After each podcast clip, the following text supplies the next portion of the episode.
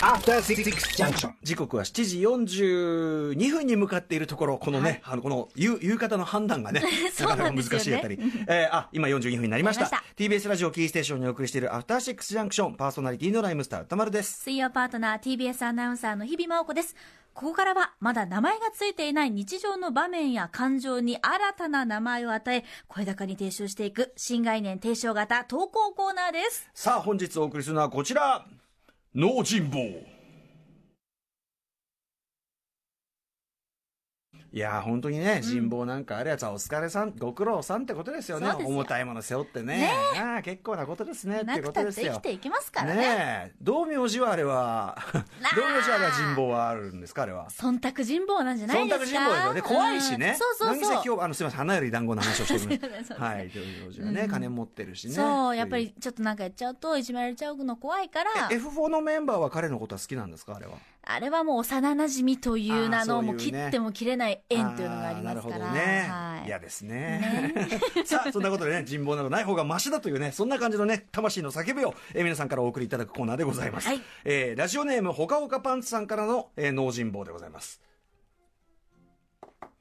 SN SNS のフレンド申請ゼロコメントゼロコミュニティ内でのコミュニケーションゼロ、ん。そんな脳人坊エリートの私だが、その根本は深く思い返せば過去のあの出来事に全てが詰まっているのだろうか。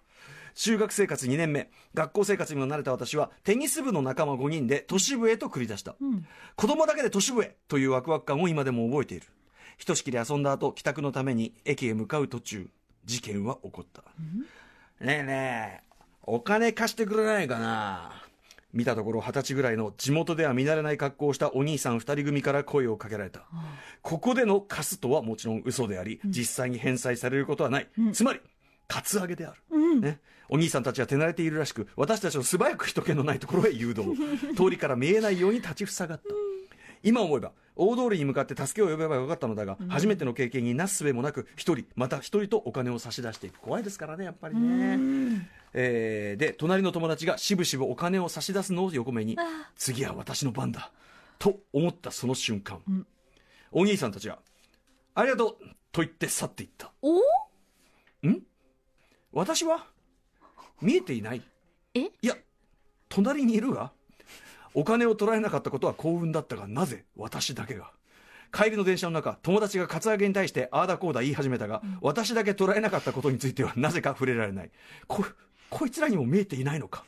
もうお分かりだろう。人望なき人は用心棒を雇わずとも危機を回避することができるのだ。というね。おポジティブ面。ポジティブねポジティブ面っていうことですよ。最高のポジティブ面。これあのいわゆるこうまあ同人簿の中でもいわゆるインビジブルと言われるああ案件ですね。インビジブル事件。インビジブル部門これはですねこのリスナーの皆さんにまあ馴染みのある人物で言いますと高橋義明というですね、はい。まあ生活は踊るなどでもですね、えー選曲をしている男。まあこの番組もね、はい。主に金曜日にね。そうですね。金曜日に登場率が高い高橋義明。であの彼がまあ僕は古い友人なんですけども、一緒にまあ飲食店なんか行きますよ、ええ。以前で、えーあれはモンスーンカフェですね。もう行っちゃいました。モンスーンカフェ。モンスーン渋谷のモンスーンカフェ。あの公園通りの上のモンスーンカフェに、えっと、仲間5人ぐらいで、うんうんうん。よし君と僕を含む5人ぐらいで食べに行った、はい。でトムヤン君を頼んだんですね。でスープを取り分けてくれるわけですよ、ね？スープだから。トムトムヤン君取り分けてくれる、5個、でこうやってこう一個一個こう並べていく、まあ、その前の時点でもうすでによし君はお店の人に「すいませんすいません」って全然振り返ってくれなくて。で俺が一言「すいません」って言うと「なんでしょう」ね こういうのがあったわけです、うんうんうん。でこうね店員さんがこうやって一個一個トムヤン君をこう前に置いていく。はい。で、まあ、他の4人のところは置かれたわけです。で、最後、よし君のところにもう5個目を置けばいいだけなんですよ。はい。ところが何を思ったか、その店員さん、一瞬こうやって迷って、躊躇した挙句、俺の前に2個置いたんですよ。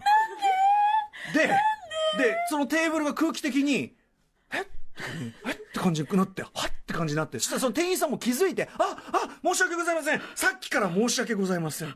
と言って、えー、よし君の前にスープを置いたという。つまり、さっきから、なんか見えてなくてごめんなさいみたいな。これはですね、高橋義明インビジブル事件として、何度となく、正直あの、ラジオでも何度となく言っている件なんですけど、これですよ。見えてるのか見えてないのか。そうなんです。でもこれがその時にはそのカツアゲの時とかには有効に働く時もあるという。そうごご無事で何よりですからそういうことですよ。そうですよ。友達的にも多分なんかこいつだけこいつかなんか納得の時代だったんでしょうね。確かになうんこいつからはまあいいだろうなみたいな、うん、もしくはそのカツアゲチームもいやさすがに俺たちもこいつからは取らねえよ。いやさすがにちょっとかわいそうじゃん。ここまでだってここまでカツアゲしといて。どんな格好してたんだみたいなね。ね。ええわかんないですけどね。だろうな、えー。あーまあまあ用心棒なしでも、ねねよほかほかパンツありがとうございました、はいありがとうございました、はい、ということでね、投稿お待ちしております。はい、この他にもですね、知らず知らずに悪口になっている事態を告発するサイレントです。さらには、うっかりすぎる見逃しし、見逃し事案を募集する、節穴東京などなどお待ちしております。はい。宛先は、歌丸アットマーク tbs.co.jp まで、メール採用された方には、番組ステッカー差し上げます。はい。